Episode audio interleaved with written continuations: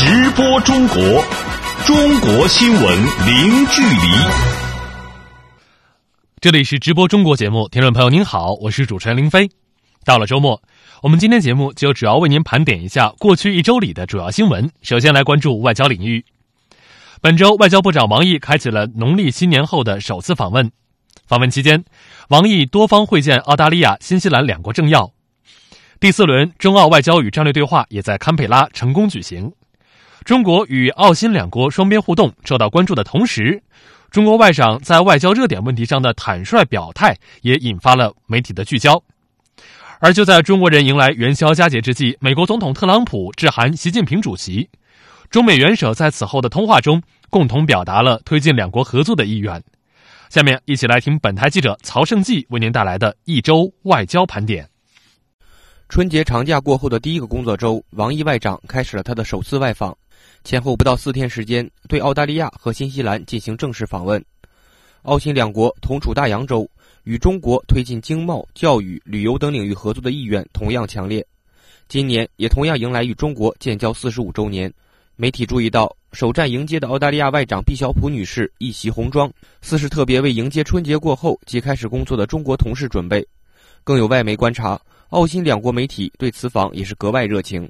而在友好氛围之外，中澳中心此番外交互动达成的成果，则向外界传递出明确的积极信号。王毅和毕晓普在主持中澳第四轮外交与战略对话后，分别对媒体表达了一个共同的明确信息：面对当前充满不确定性的国际形势。呃，我们都同意，应该对外发出明确的信息，那就是应当坚定不移的来构建开放型的呃世界经济，推动积极全球化朝着更加包容普惠的方向去发展，应当坚定不移的来维护以 WTO 为核心的国际贸易体制，推进贸易投资的自由化和便利化，反对任何形式的保护主义。为此，我们双方。同意加强在国际和地区舞台上的协调与合作。At a time of economic transition and 在世界经济转型充满不确定的今天，我们向中国保证，我们是可以信赖的合作伙伴，与中国在贸易和经济方面加强合作，这是我们的首要考虑方向。而在此后进行的新西兰访问中。中方构建开放自由世界经济的倡议，同样获得了新西兰总理、外长等多位政要的积极回应。新西兰外长麦卡利表示。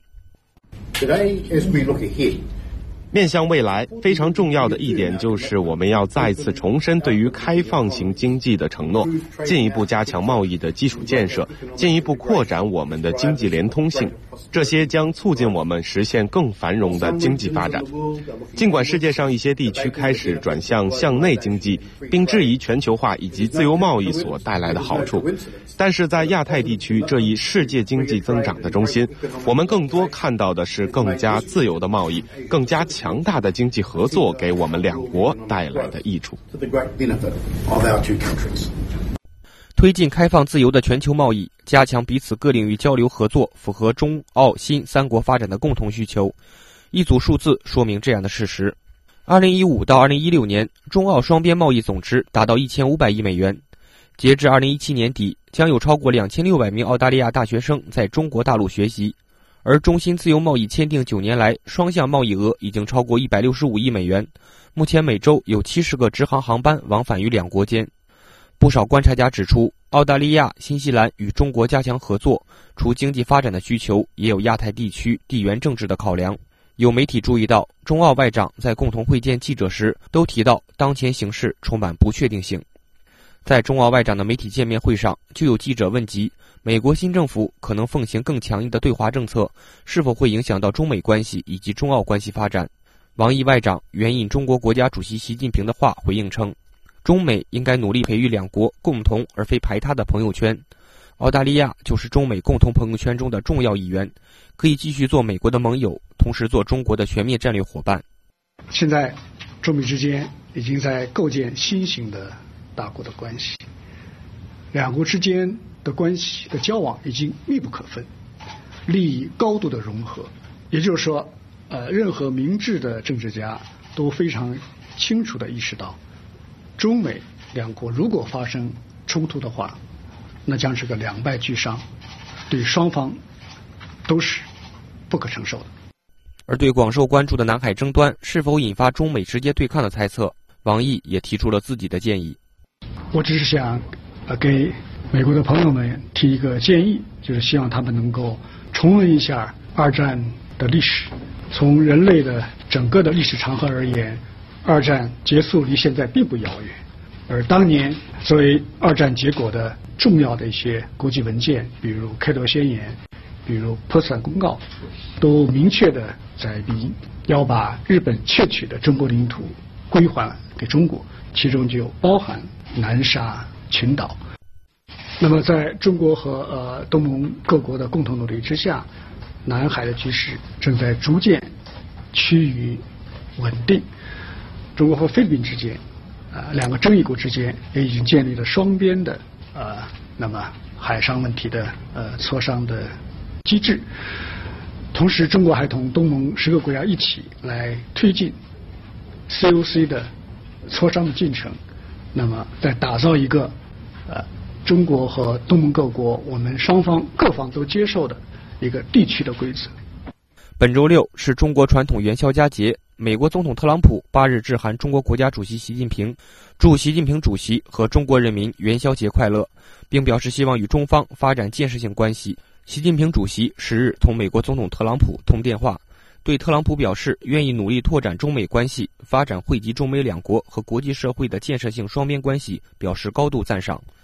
特朗普总统也表示将坚定奉行一个中国政策。有分析认为，台湾问题此前一直是阻碍中方同美方新一届政府打交道的绊脚石。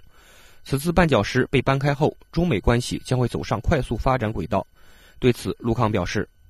一个中国原则，它是中美关系发展的政治基础，确保这一政治基础不动摇，对中美关系健康稳定发展至关重要。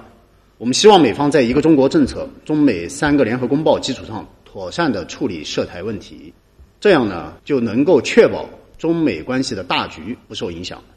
我们愿意与美方一道努力，按照两国元首通话的精神，加强沟通，拓展合作，推动中美关系取得更加丰硕的成果。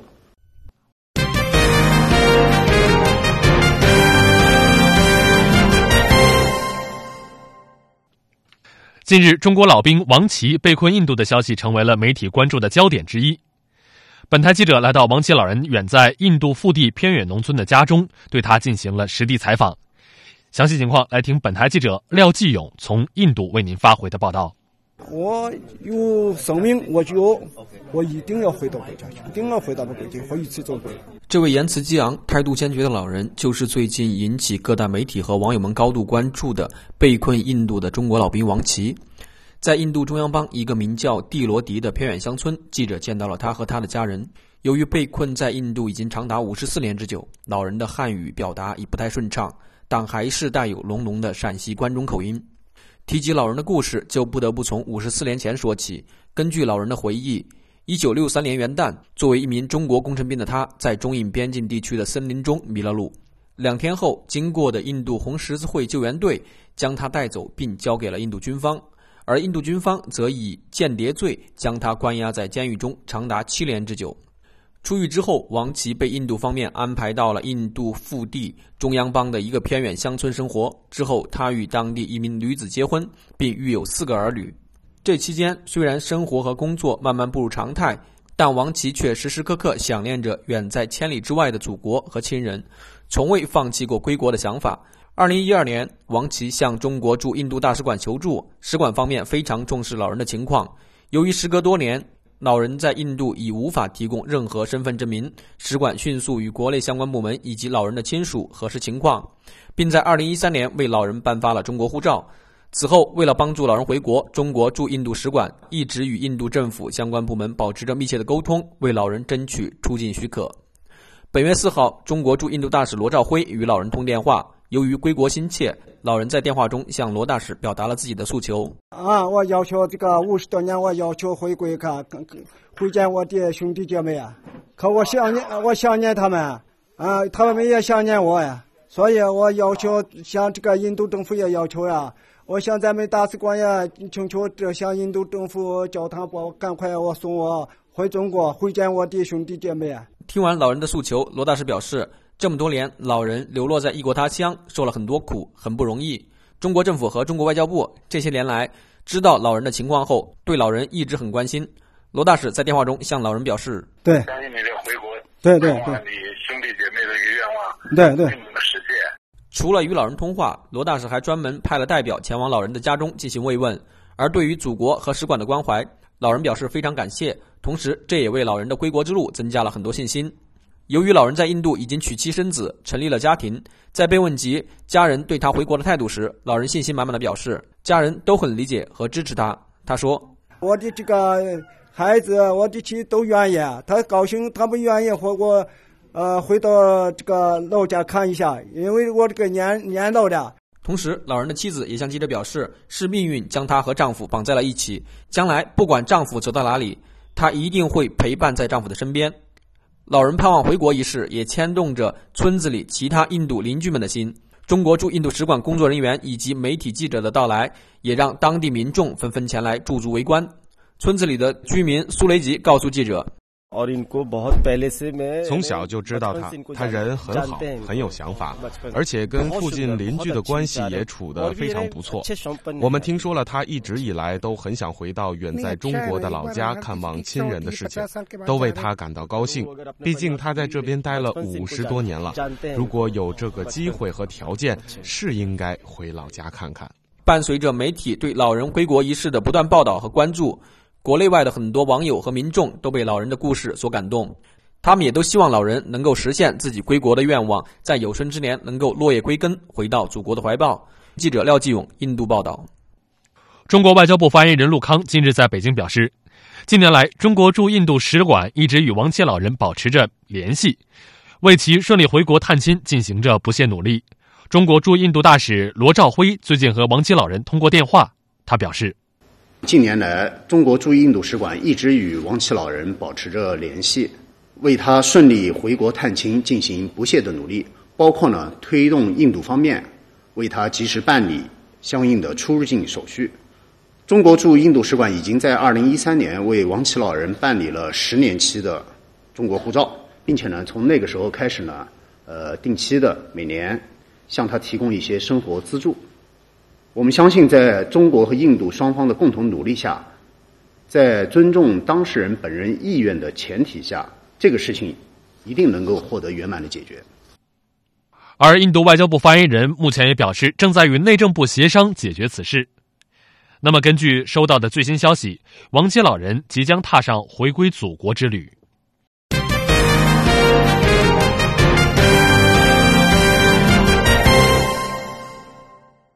接下来，我们来分享过去一周科技领域的新鲜事儿。本周，中国国产 C 九幺九大型客机已经完成了二点五倍重力的静力实验，预计今年上半年将飞上蓝天。中国深海勘探蛟龙号、海龙二号和潜龙一号同时入驻位于青岛的中国国家深海基地，实现了中国深海勘察领域龙家族成员的首次三龙聚首。中国学者找到了消除烟瘾的新方法。下面来听本周的科技盘点。C 九幺九大型客机是中国拥有自主知识产权的中短程商用干线飞机。目前，C 九幺九大型客机已基本完成机载系统安装和主要的静力系统集成试验，进入首飞准备阶段，预计将在二零一七年上半年实现飞上蓝天的梦想。通俗的说，静力试验就是让飞机在地面状态下模拟在空中飞行时的受力情况，来验证飞机在空中到底能承受多大的力量。因此，全机静力试验。是飞机研制过程中进行飞行试验和设计定型的先决条件之一。由于一架客机的静力试验项目多达二十多项，持续时间较长，也被称为飞机试验中的马拉松。C 九幺九大型客机首架机在二零一五年十一月正式下线。据了解，这款客机基本集成了目前先进的技术，驾驶舱内的大屏幕液晶显示器可以为飞行人员提供更丰富的数据和更好的视觉感受，操纵感还采用了。小巧方便的侧感技术，C 九幺九大型客机型号副总设计师周桂荣曾透露，这款客机还在机头上设置了一个红外传感器，用以提高飞行安全性。如果是这个呃雾霾啊、阴雨天气啊，有可能飞行员我直接用肉眼、用眼睛已经看不见跑道，看不见别的了，但是通过传感器可以在这上面非常清晰的看到。外面的环境，所以对于整个飞行的安全，包括提高这个起降性能方面，会起到非常重要的作用。那么目前也是商用这个大型客机上面，这个我们是率先使用的一个技术。据了解，首飞前 C 九幺九大型客机必须完成增压舱增压、前起连接、主起连接、全机情况、垂尾和方向舵等十三项，共四十八个工况的静力试验，其进展情况直接影响着 C 九幺九能否早日首飞。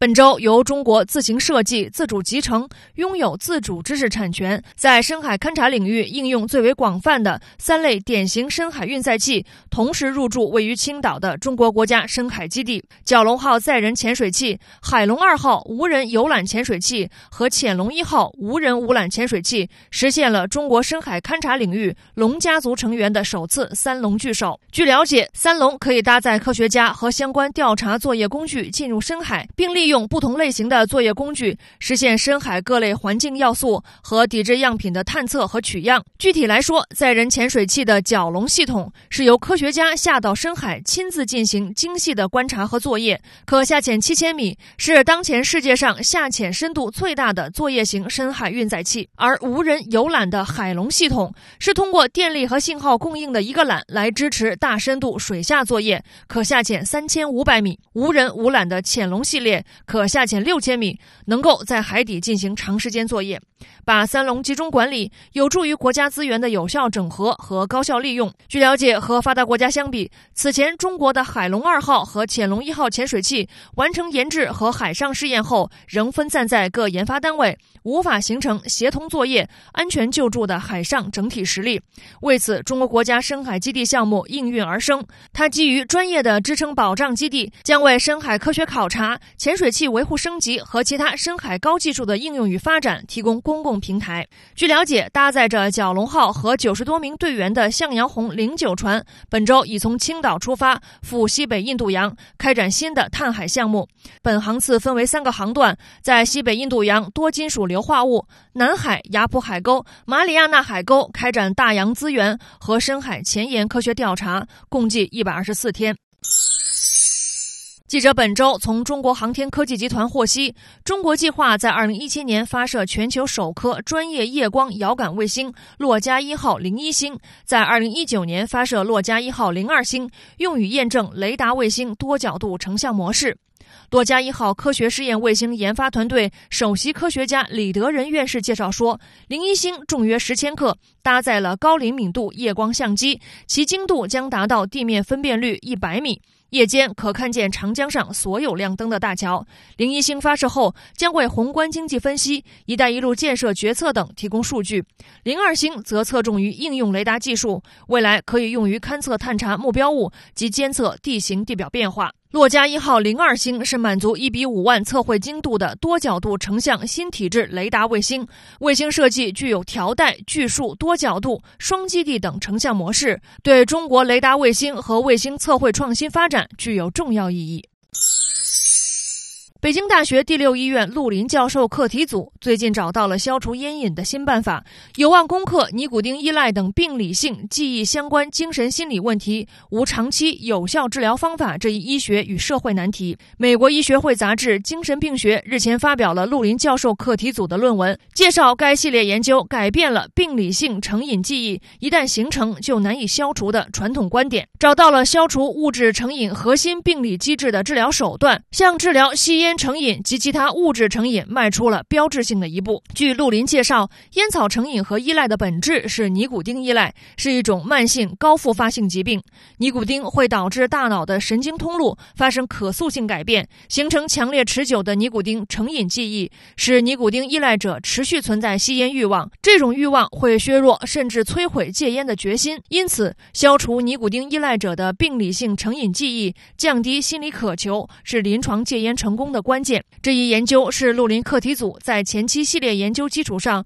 深入探索所取得的重要成果。该课题组于二零一二年和二零一五年分别在《科学》和《自然通讯》杂志发表论文，表示记忆操纵范式可消除成瘾动物和成瘾者的成瘾记忆，降低其对于成瘾性药物的心理渴求及复吸的风险。这些研究成果也相继被国际同行在其他成瘾动物模型和成瘾人群中重复和验证。本台记者柳青综合报道。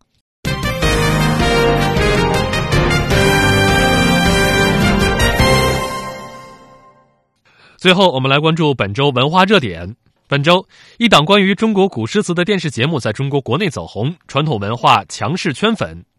香港各界举行了新春晚会，庆祝香港回归祖国二十周年。成都发现大型战国传冠曲目。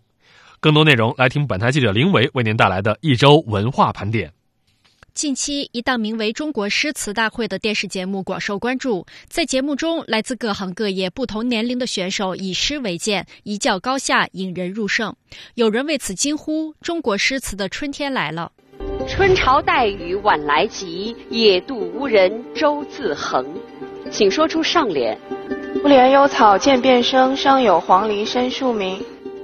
下列哪位诗人在当时不受关注？到后世粉丝众多，A. 白居易，B. 李白，C. 陶渊明。我觉得是 C。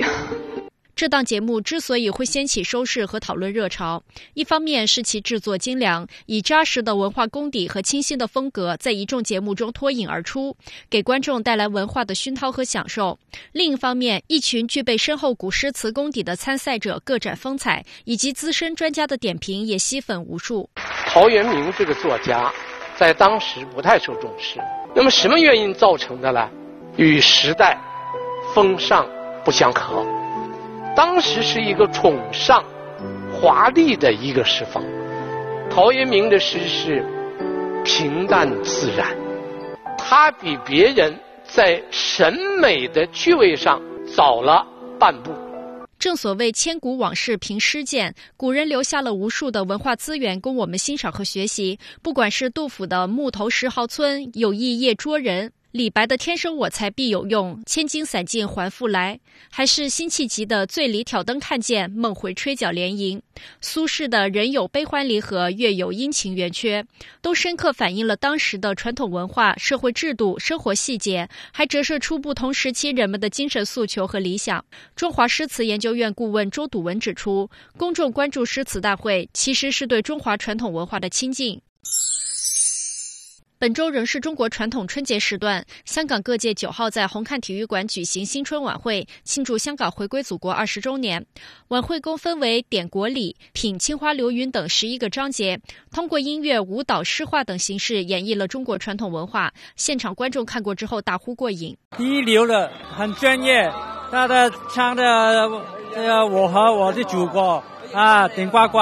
今天节目很好诶，在香港的很难看到。我们祖国现在繁荣昌盛，很伟大，很使我们呃人民都感到很骄傲。在把目光投向海外，当地时间八号晚，二零一七年文化中国四海同春文艺晚会在美国洛杉矶圣盖博大剧院精彩上演。歌唱家们分别演唱了《在那遥远的地方》《茉莉花》等名曲。中央民族歌舞团的演员们表演的傣族舞蹈《双》、壮族舞蹈《水色》、哈尼族舞蹈《山谷回响》等节目，赢得了全场热烈掌声。让我们把目光转向新西兰。北京时间二月十一号是正月十五元宵节，新西兰最大城市奥克兰的中央公园就举行了农历鸡年元宵灯节活动。据了解。奥克兰元宵灯节从两千年开始举办，时至今日已经举行了十八届，目前已经发展为新西兰最大的免费公共活动。来关注电影市场，截至二月八号十四时，电影《西游伏妖篇》票房累计突破十五亿，领跑火热的春节档，加上十四亿的《功夫瑜伽》、七点六亿的《乘风破浪》和七点一亿的《大闹天竺》，形成四大金刚分食春节档院线大蛋糕的格局。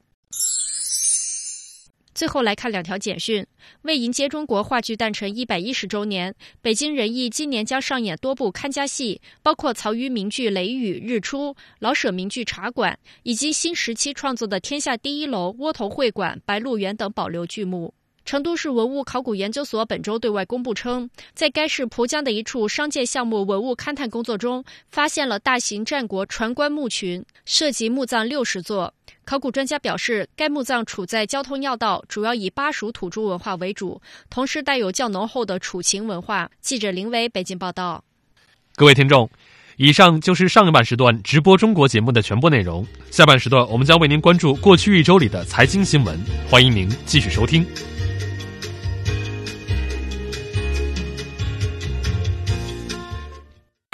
直播中国，中国新闻零距离。欢迎您继续收听直播中国节目。下半时段，我们首先来盘点过去一周里的重要财经新闻。日前，二零一七年中央一号文件发布，聚焦农业供给侧结构性改革。中国一月外汇储备跌破三万亿美元，官方表态，中国外汇储备规模仍然十分充裕，无需过度炒作。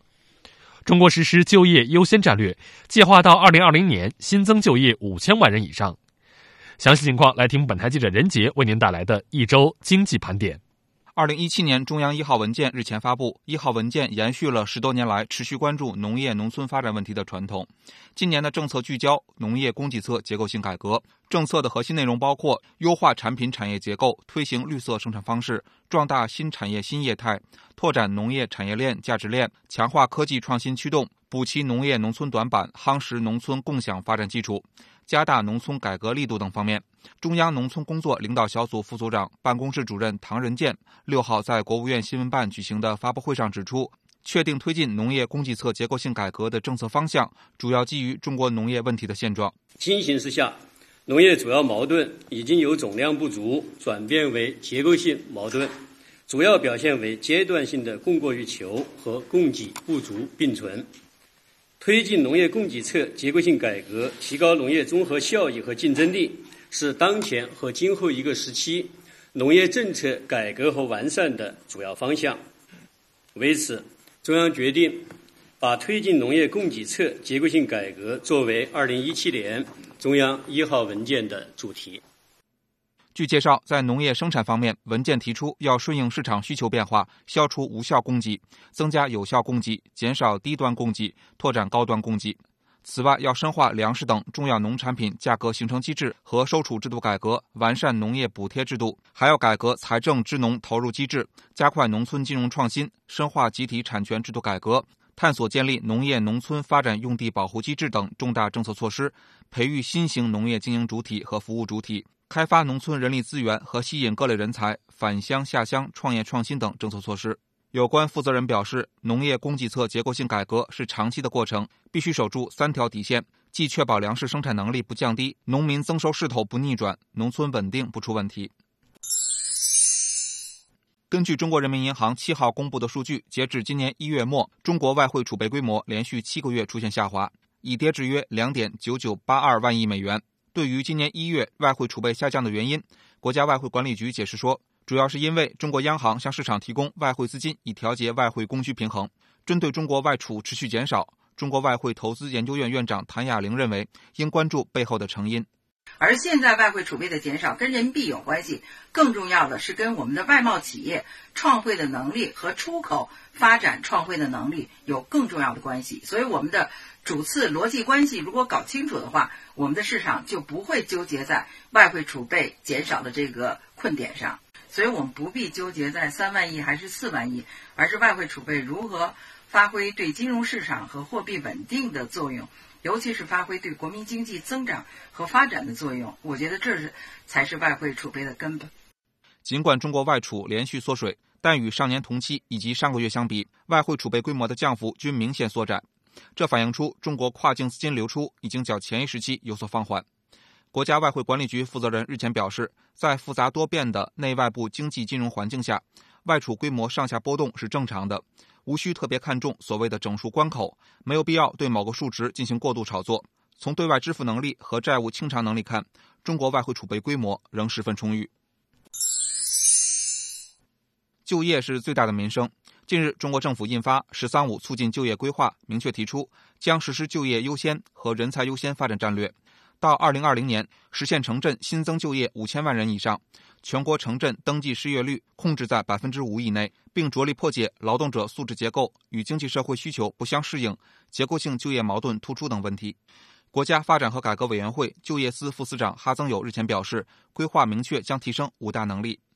增加这个经济发展呢，增加这个经济岗位的能力。第二个呢，就是提升这个创业带动就业的能力。第三个呀，主要是加强这个重点群体的就业保障能力。这个重点群体大体上包括这个大学生、呃农业转移劳动力，解决这个产能过剩职工的安置问题。包括现在咱们这个中国这个煤城、钢城啊，资源密集型省份的有一些这个下岗失业人员呢，突出困难的。困难的群体。第四个能力啊，是提高这个人力资源市场的这个供求匹配能力。最后的一个能力啊，也是一个治本的措施，主要是强化这个劳动者素质的提升能力。这份规划还明确，为强化劳动者素质提升能力，将研究建立终身职业技能培训制度，到二零二零年实现全国技能劳动者总量达到约一点七亿人，高技能人才五千五百万人的目标。记者任杰，北京报道。接下来把时间交给主持人葛鹏，让他带我们一起走进新财富时间，听听才知道。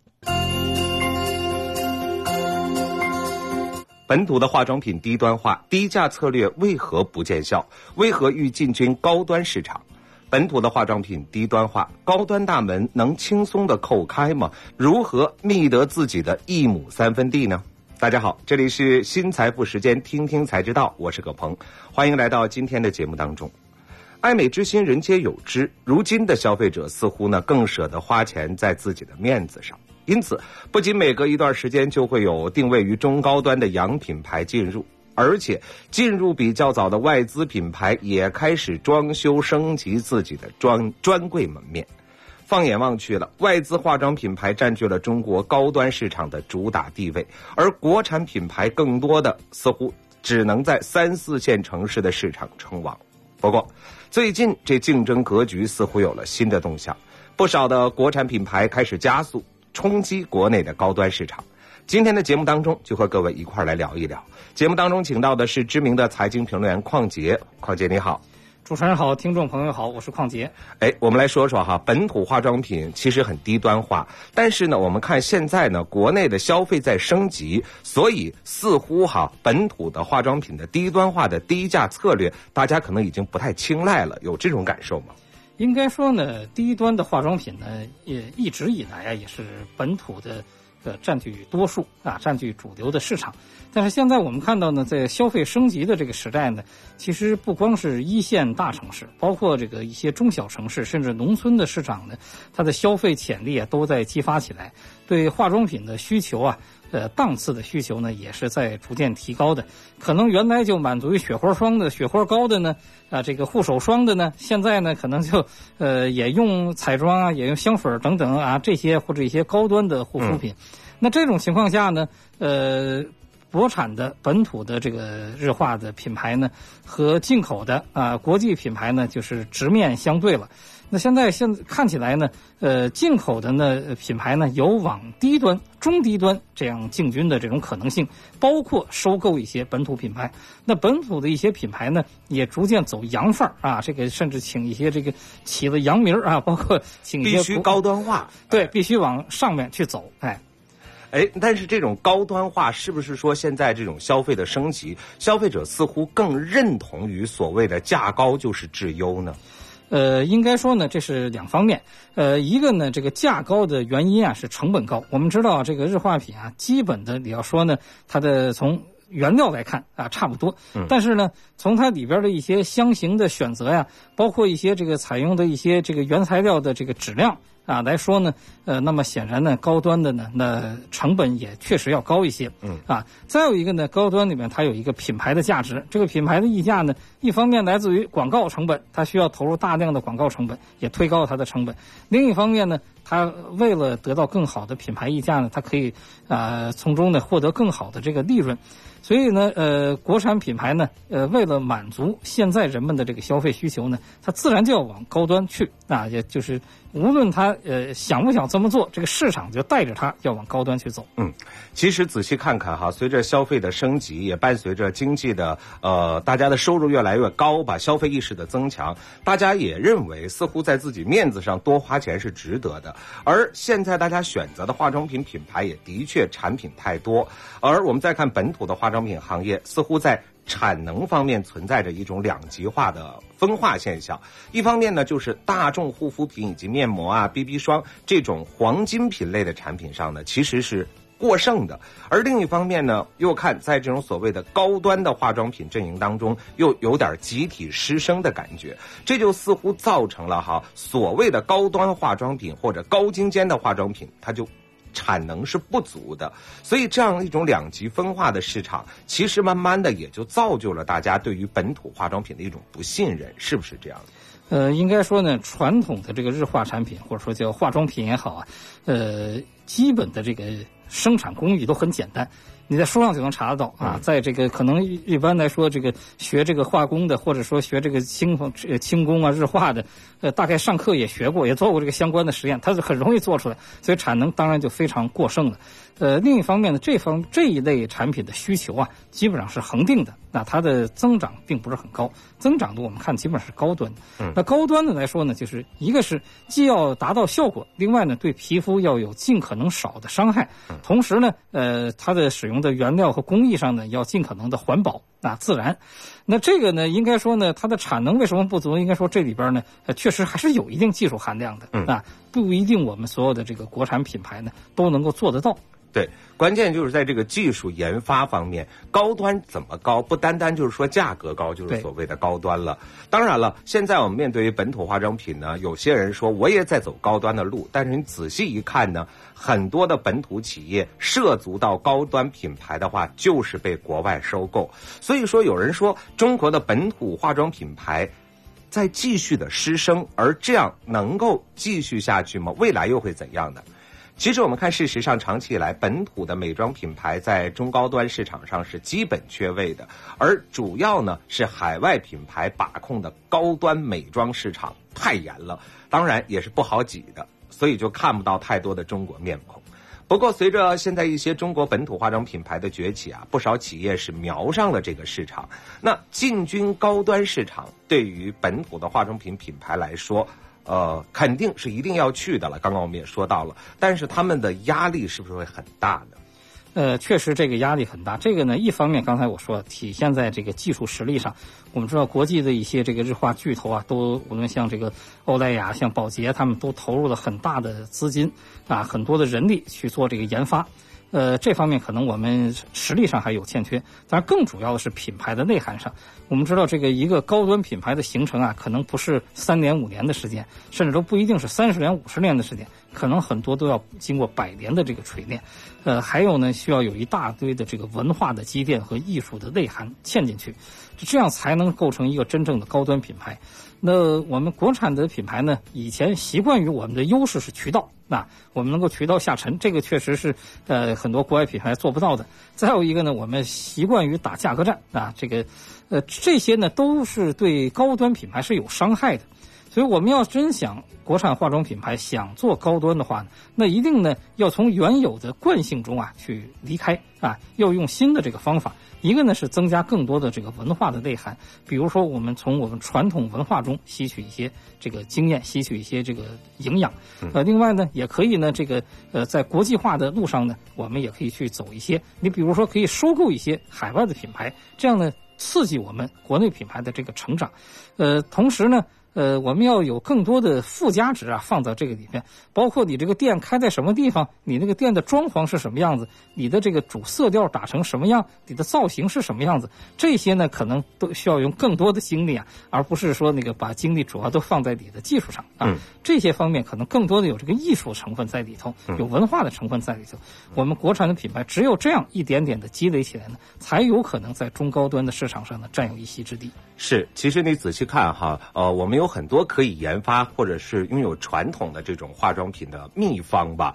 就比如说，我在去我们的邻国韩国的时候，你会发现他们有一个韩国自有品牌销呃销销售的特别好。而仔细你一来看呢，其实这对于中国的化妆品品牌来说。它同样也可以做好更多的研发，因为也不过仔细追起来，我感觉那就是汉方的一种美方美肤美肤产品哈。但是呢，既然说面对于进入到所谓的高端市场有一定的困难，但是我们再看现阶段，似乎呢在中低端市场，包括在三四线城市，其实整体还是能生存下来的。那为什么他们不就不继续的再去好好的就做好这个所谓的中低端市场？呃，更好的呃深根于此，还是说其实这个市场已经慢慢的消逝了呢？应该说中低端市场还有几个问题啊。第一呢。呃，基本上是饱和的，因为这人们是存在一个消费升级啊，就是原来可能习惯于十块钱买一瓶化妆、买一瓶洗发水的人，现在可能愿意用二十块钱买一瓶化妆那个这个洗发水了啊，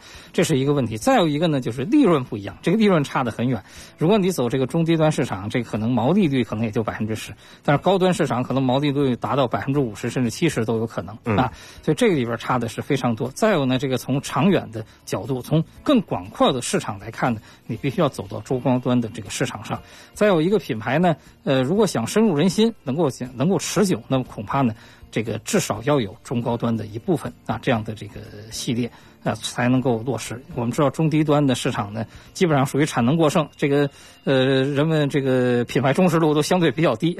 所以国产品牌呢也必须要往上面走。对，大家可能不太挑，反正都是几十块钱的东西，哪个就能用就用了。对，哎，但是有一个问题就是，可能在这个国产的很多的呃本土的化妆品品牌当中，大家已经把这个品牌就定位于所谓的中低端了。你想真的升级的话，它是要重新的。重卡重打鼓另开张呢，还是就叫这个本土品牌的一种升原有品牌的一种升级？这样来说的话，会不会是更难一点呢？也就是说，它已经是低端了，你突然卖贵了，反倒影响销量了。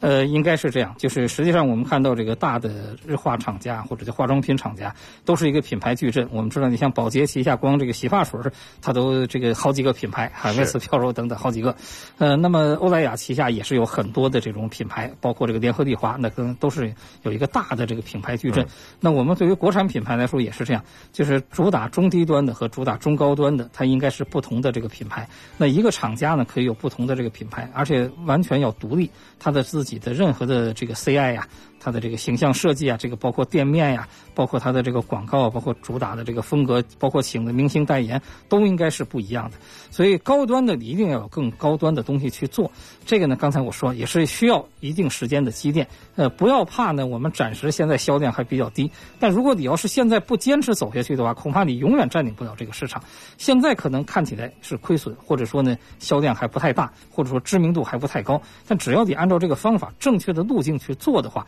再有五年、十年啊，也许我们的这个品牌呢，也可以占领我们的中国市场，甚至占领全球市场。嗯，接下来我们再来看看今天聊到国产化妆品牌要挤进高端市场，到底行不行？这个话题大家是怎么说的？哈，在我们平台当中有一位我们的听众叫传递爱心，说高端化妆品市场的空间就真的有那么大吗？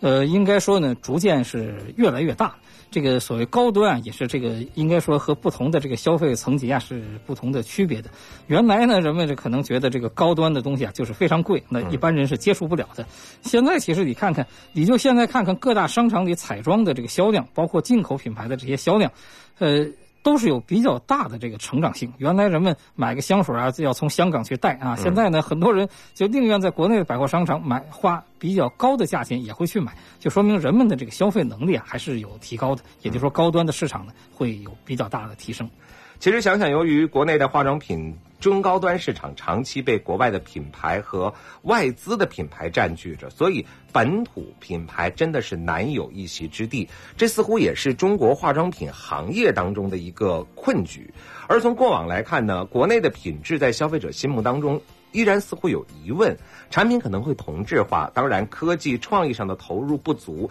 也使得它的高端路越走越难。但是往往我们又发现啊，很多的外国人又特别喜欢于我们中国这种所谓的中低端或者是传统的化妆品的相关的系列。比如说我们了解到的一些呃耳熟能详的几十年的一些品牌，包括那个叫什么嘎啦油，我不知道大家有没有印象哈。反正反倒外国人更喜欢，所以你看哈，面对于这种本土化妆品要进军中高端市场，其实有很多的困难。那我们一个一个来说说看哈。首先，我们先说说这个行业，其实已经包括整个的这个化妆品行业被外资占据了，而且我们也提到了彩妆，其实现在彩妆的销量非常大，但是我们却发现国内的公司或品牌很难能做出彩妆来，这是为什么呢？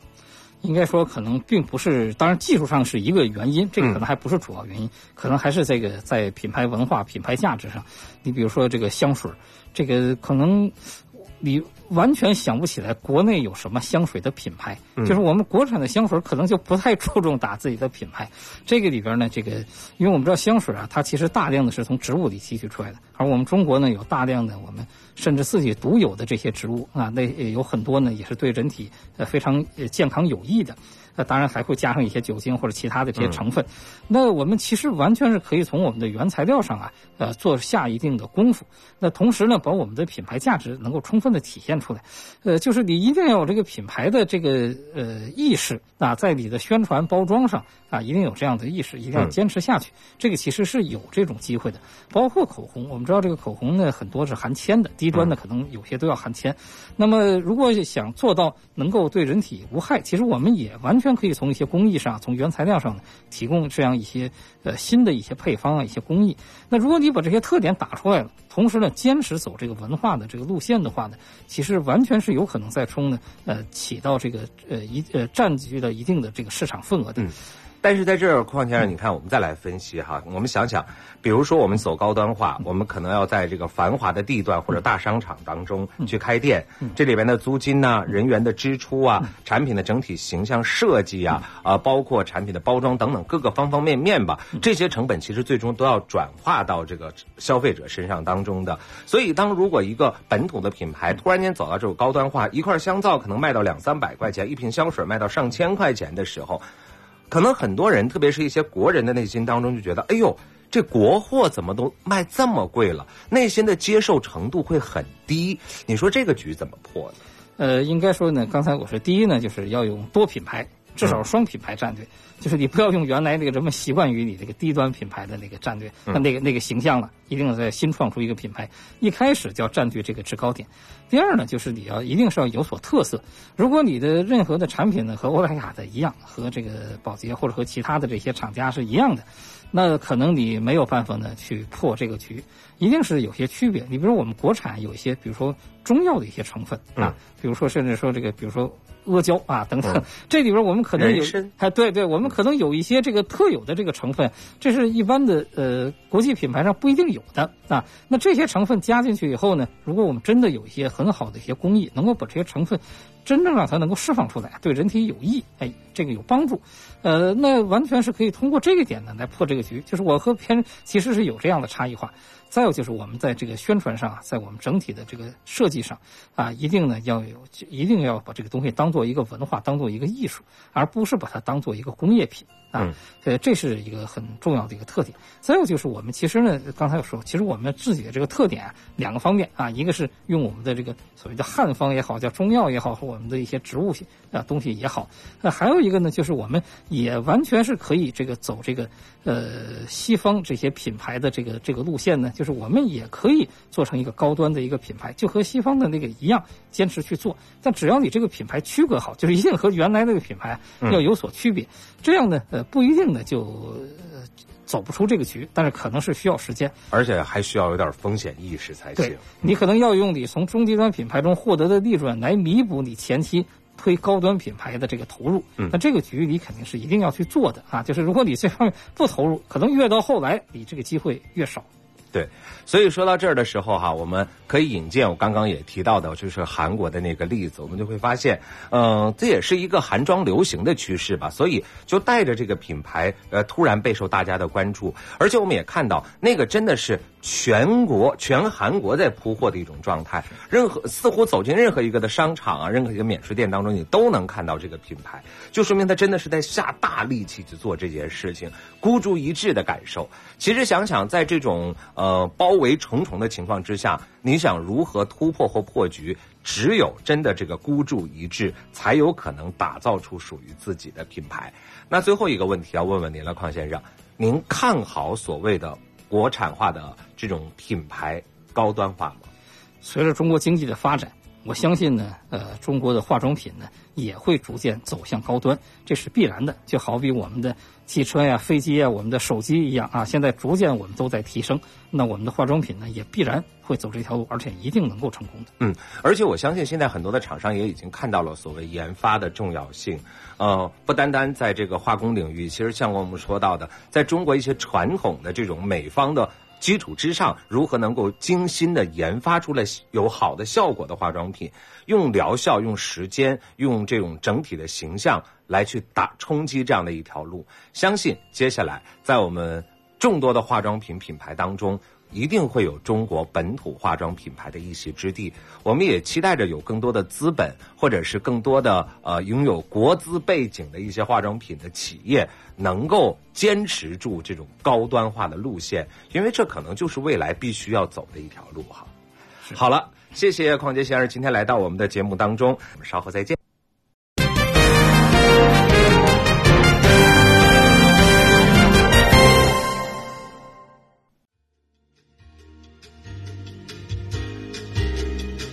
各位听众，您收听到的是直播中国节目。我们欢迎各位听友把您感兴趣的话题，或者是对我们节目的意见和建议，通过邮件的形式告诉我们。我们的邮箱地址是 china at cri dot com dot cn。您也可以通过电话和我们联系，我们的电话号码是八六幺零六八八九二零三六八六幺零六八八九二零三六。您也可以登录我们的网站，在线收听我们的节目。我们的网址是 www dot chinese radio dot cn。您也可以给我们留言，我们期待着您的参与。以上就是今天直播中国的全部内容，感谢您的收听，我们明天同一时间再会。